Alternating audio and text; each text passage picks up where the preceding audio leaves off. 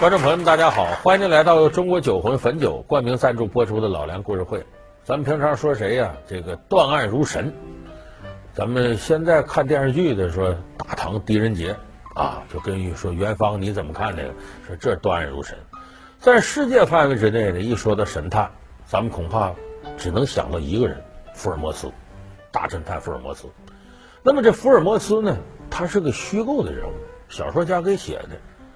真是在西方世界里，现在公认说此人是个神探，谁呢？他不是外国人，他是个华人，名字叫李昌钰。咱们可能很多电视机前的观众朋友没听说过李昌钰，但是在美国，李昌钰这名气大。从美国开开国历史以来，没有一个中国人做实验室主任，我是第一个做的；没有一个做首席战车，我是第一个做的。当然。也没有一个做他们的公安厅长，我是全美美国有历史以来第一个东方人，因为他就在美国生活，人称当代福尔摩斯，犯罪克星。他处理过什么案子呢？说名扬天下呢？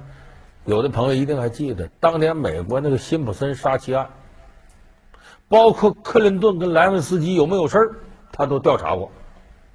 所以这个李昌钰啊。是非常了不起的一个华人神探。今年呢，李昌钰七十五了，一九三八年生人，在咱们江苏如皋出生。后来他跟他家里去了台湾。一九六四年的时候，李昌钰呢到了美国。他干的专业是什么呢？叫刑事证据鉴识中心。就跟我们说，就是等侦探调查，找各种物证，然后完成一个完整的证据链。说这李昌钰了不起到什么程度呢？咱们今天给大伙说说李昌钰办过的案子，你就能知道这个人为什么被称为当代福尔摩斯。咱们先说他头一个轰动全美的案子，跟克林顿有关，但不是和莱文斯基那个拉链门事件。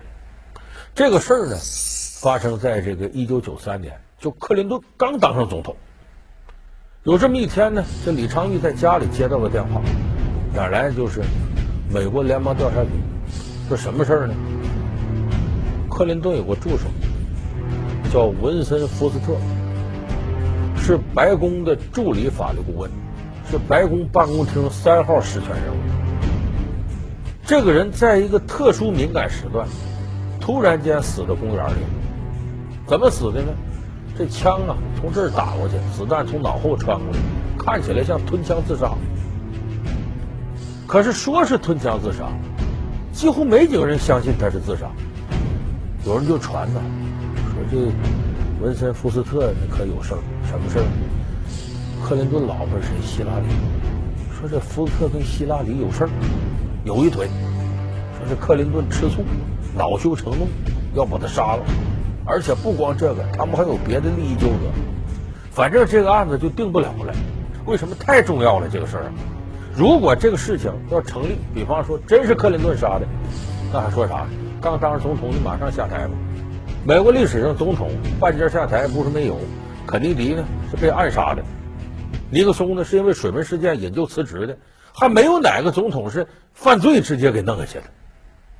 所以这个事情，无论你向哪个方向断。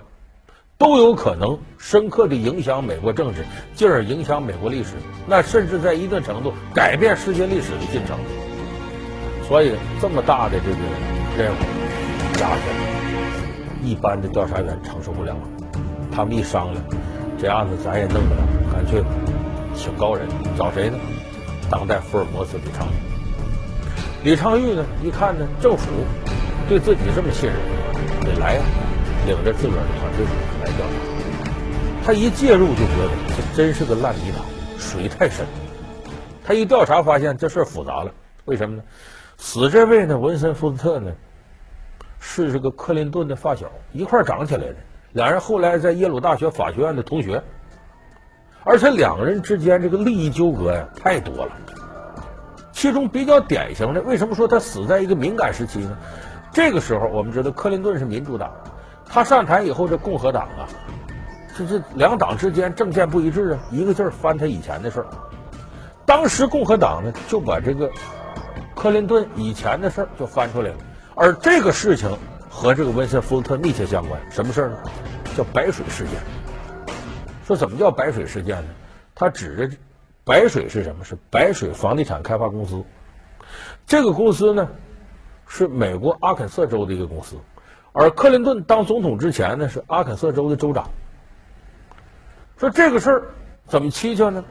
这个白水房地产开发公司啊，投资合伙人里头有克林顿、希拉里两口子。一九七八年到一九九二年，克林顿和希拉里成为白水开发公司的合伙人。一九九二年，克林顿因在这一公司有违法收入遭到指控。一九九四年一月，司法部长珍妮特·雷诺指派一名检察官对所谓“白水事件”进行调查。这他这股东蹊跷在哪儿呢？两个人一分钱都没投，是干股，这不是典型的官商勾结吗？所以有人就怀疑克林顿两口子和这公司之间存在利益输送、官商勾结，而且更蹊跷的是呢，这公司挣了一堆钱之后又欠债。到了九一年呢，突然间也不怎么宣布破产了。我们说这破产法就是体现这个，我宣布破产了，原来的债务有时候就一笔勾销了。啊，你这固定资产呢，该怎么判什么的，债务没了。而这些事儿你要没有一定的法律手段运作，运作不了。那么这个事情是怎么跟这个死亡的官员文森福斯特关上呢？文森福斯特当时是克林顿两口子的财务顾问，也是他们的财务律师。就他两口子全权委托福斯特打点白水公司的事务，你琢磨琢磨，这里头要真有猫腻的话，他百分之百清楚，他百分之百知道怎么回事。那么当共和党把这个事翻出来之后，美国总统克林顿，你得解释啊，怎么回事？为什么你拿干股？为什么后来他破产了？你找我当年这个助手，现在也是白宫的这个啊助理法律顾问，你找他，找温森福斯特，他会把这事解释清楚。这样一下子就把温森福特推到风口浪尖，推到前台了。你说吧，当初怎么回事？就在这么敏感的时候，温森福特死了，所以很多人首先怀疑这个温森福特是被克林顿灭口了。再一个就是，很多狗仔队捕风捉影都找着，说希拉里跟这个那谁这温森福特有一腿，他俩关系挺好。克林顿吃醋啊，这个我老婆给我戴帽子，弄得我头发焦绿的是，哎。他也可能醋海生波，哎，最后这个也要杀了他泄私愤，所以这个种种证据堆到一块儿，明显极为对克林顿不利。那么这时候你想想，克林顿如果真是清白的，他当然希望来个青天大老爷，包公转世，来来，你给我断断这事儿，给我弄清楚了，我说不清楚了现在。所以李昌钰来了，其实等于他自己也掉进了这个漩涡当中。李昌钰出马，案件能否峰回路转？蹊跷命案，李昌钰如何寻得蛛丝马迹？案件扑朔迷离，李昌钰又是如何还原事实真相？这个时候就有好多人给李昌钰打电话，有共和党的，有民主党的，有支持克林顿，有反对克林顿，有巴不得的赶紧滚蛋的。我们知道，都想用自己的政治立场去影响李昌钰。李昌钰非常冷静。不论对谁都一句话，你放心，我对得起你们各位委托，我要用我的证据还原事件真相。那么李昌钰这么说也这么做的，他为什么有公信力？李昌钰的调查是独立在任何政府部门之外的，我只给你提供让你信服的东西。最后，李昌钰是拿出一个二百多页的一个报告，证明文森福斯特是确实自杀，不是他杀。有人说他怎么就这么权威呢？这个报告。所有人看了服气，说这是真能耐。为啥？李昌钰他有一套办案的程序和方式。其实李昌钰介入的时候对他很不利。为什么？一个杀人现场，我们都知道第一现场最重要。那李昌钰有没有这证据？没有，因为他来了，那第一现场早让警察破坏了。对现场的保护仅限于警察来之前，警察来了之后，这看看那看看，这手套摸摸，现场就给破坏了。所以李昌钰来的是二手现场，这二手现场收集证据可太难了，因为都让警察给糟蹋一遍了。所以这李昌钰呢，只能通过第一现场拍的一些照片和他后来找到的蛛丝马迹来断这案子。说这文森福特怎么死的呢？枪放到嘴里头，啪开了，后边子弹飞出去了。这咱们有的朋友看过施瓦辛格演的《蒸发密令》，里边不就是有一个老板被人揭发出犯罪证据了吗？在天台上拿枪打嘴，啪一打，子弹从后脑勺出去，把后边那落地窗玻璃都给打碎了。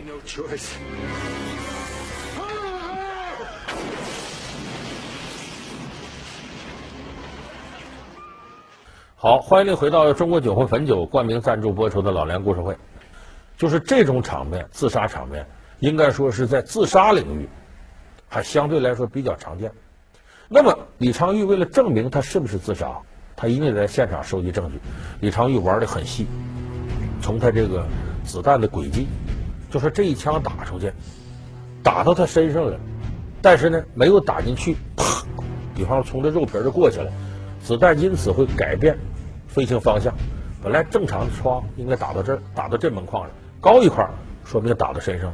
咱们可能有的朋友看过这个，这也是他根据呢这子弹轨迹，假如从嘴里穿过去，正常的正方向打过去，后脑袋出去，后边什么样，减震减到什么程度，他根据这些因素判断。再一个，这人死的姿势，倒地，倒地之后，假如枪这么打完了之后，他倒地的时候，这个手腕一弯，手应该在哪个位置？这些我跟大伙说。这可不是你光有经验就能做到的，它里头一定有物理学、化学、生理学、医学，甚至心理学多种知识。所以那个神探呢，不是说他案子破的多他就审他，他这些基础学科要有一点不扎实，都影响了判断。所以李昌钰在这方面是全才。他根据他这个子弹轨迹、躺下的姿势，再一个很重要一点，咱们这个打过靶的朋友，你往这儿一趴，啪啪打。那个子弹打出来，它不有硝烟吗？如果你这手离这个扳机这儿或者前面枪筒近，你手上准有那味儿，硝烟那股味儿，甚至这个枪座这对你这会留个印儿。李昌钰也根据这个看这死者的手，找到了上边硝烟留下的一些粉末痕迹，还有手上的印儿。根据这个，他就可以初步断定，大方向是他确实是自杀的。可是自杀归自杀，警方不同意他这个判断，说你看李博士，这不对，这么近距离啪一枪打出去，这人一下就死了，躺地上，躺地上之后，他这眼镜啊，啪掉地上一震，能多远？一米两米顶天了。可是现场发现呢，这个福斯特死的时候眼镜啊，飞离他得有五六米开外，这你没法解释了。这么近距离打枪，怎么眼镜能震那么远呢？是不是之前发生了激烈的厮打，有人要害他？一打斗过程当中，眼镜飞出，然后啪一枪把他打死了，这不就他杀吗？李昌钰一琢磨，这个意见也值得参考。他眼镜为什么能震那么远呢？李昌钰做了非常细致的实验，就说，同样我找这么一个人，找模型跟真人体重差不多的，然后这里头也做成骨头肉什么的模型，找一把枪试。就给这假人戴上个眼镜，这么打，哎，他发现有百分之三十左右的概率，这眼镜真能震五六米远。这种情况下，眼镜震挺远，眼镜上一定有血迹，因为他戴着眼镜，啪自杀飞出去，肯定有血迹。就这么的，让这个搜集证物的警察把那眼镜给我拿来，一拿来坏了，眼镜干干净净的时候没有血，这下李昌钰都有点懵了，怎么回事？正常的话，非有血不可呀，怎么能没有血呢？李昌钰又把这个实验来了一遍，他坚信自己判断没错，百思不得其解，怎么回事？他想来想去，别是证据环节出问题了，是不哪个警察出于一些黑暗的目的掉包了，把这眼镜给换了，或者他有意销毁这个证据，把血给我擦干净了？哎，李昌钰有一套办法。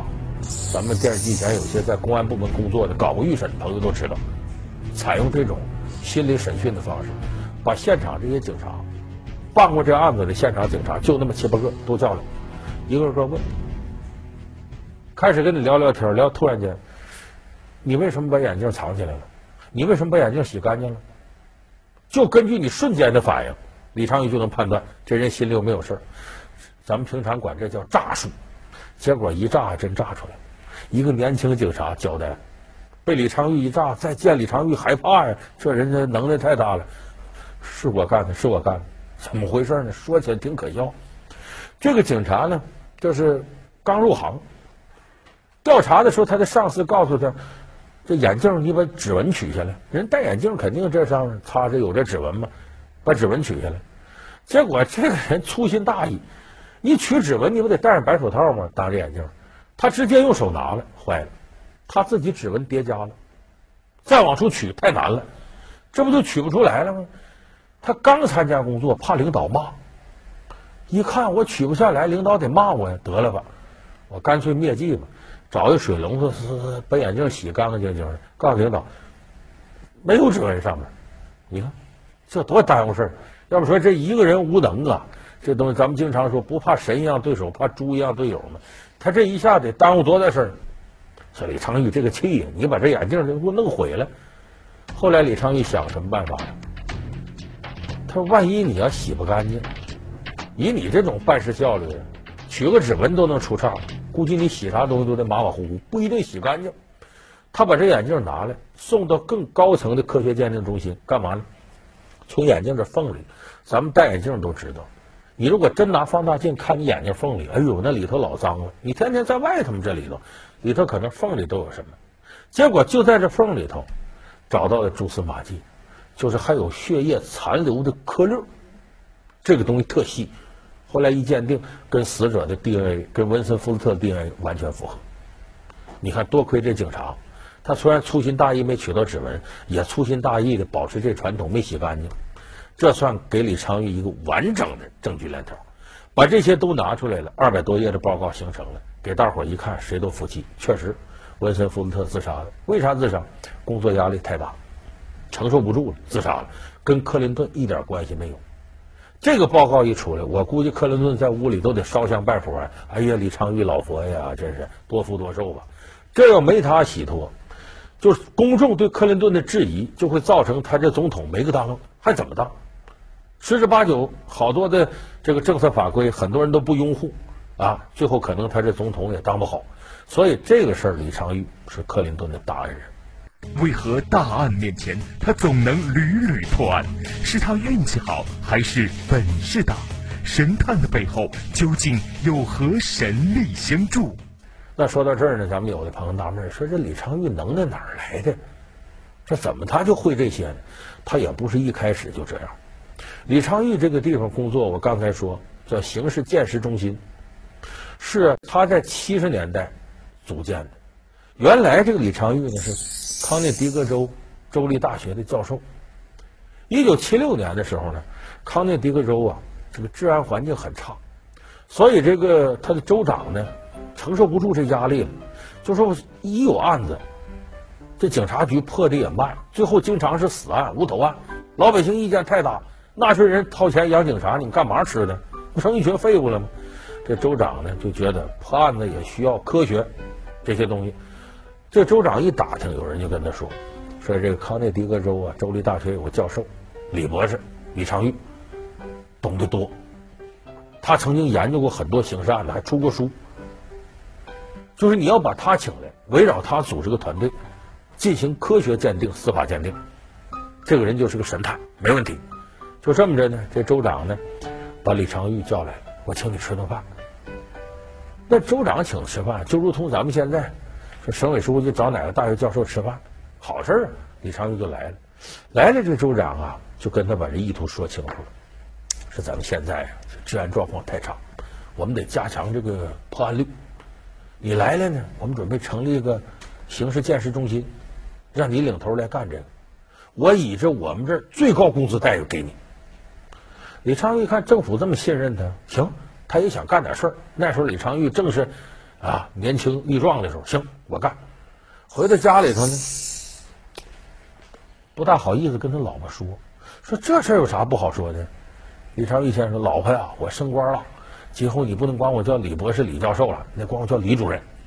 刑事建设中心主任是我的，说可是我不好跟你说，怎么工资太低了？薪水不错了，比比比您之前的工资比我做科学家的少了一半，啊，责任大了很多。就说不是州长许诺他警察里最高工资吗？那个美国当时是那样，大学教授工资比警察高多了。李昌钰当时七六年一年能挣多少钱呢？四万三千美金年薪。说警察里最高工资给他多少钱呢？一年一万九千美金年薪。这两个之间差距啊有点大，差两三倍。说李昌钰不好意思说，他老婆说没事你愿意干的事我支持你。你这就看出来，一个成功男人背后得有一个为他做出牺牲的老婆。宁可收入降低，我支持你干你喜欢的事儿。要没有他老婆支持，我估计李昌钰现在也就是个大学教授。就这么着，李昌钰七六年走马上任，可是到了警察局，他犯愁了。我参加州警工作，那实验室里边是个厕所，只有十七个警员，两个警官跟我工作，都是老弱残兵。我的文书鉴定家眼睛看不见，我说你眼睛都看不见做文书，他说是啊，我那个声纹家耳朵有问题。早期就是实验室是最不受重视的，最早期的时候是最不受重视的一个单位。有人说这这不整李昌钰吗？不是整李昌钰，咱们现在有的单位也有这传统。你比方说单位新成立一个部门。说很重视这工作，要不能新成立部门吗？可是，一新成立部门得用人呢，从其他部门抽调，往往是这部门里调皮捣蛋的，跟领导对着干的，工作业务能力啥也不是的。行了，正好借这机会清理破烂，你都上那儿去吧，走吧。转职当主任，李昌钰面临最大挑战：一群乌合之众如何被他训练成为精干团队？究竟是什么促成了神探李昌钰的成功？但是李昌钰先天是个不服输的人，没事一点点带着大家，他把自己的学问，就我刚才说的心理学呀、这个医学呀、化学、物理呀等等等等，一点一点把这些人都带出来。所以经过十年的时间，到八十年代，李昌钰这个鉴识中心成为闻名全国甚至全世界的鉴识中心，各地方都知道了，一有什么案子解决不了。找李昌钰，就跟我们现在说有困难打幺幺零似的，哎，你这案子解决不了，那好，找李昌钰。那么李昌钰这些年断的案子，远远不止今天我们说给克林顿断这案子这样，他还有很多非常神奇的经历。咱们这几天接着给大伙说李昌钰断案如神的事迹。好，感谢您收看这期老梁故事会。老梁故事会是由中国酒魂汾酒冠名赞助播出。我们下期节目再见。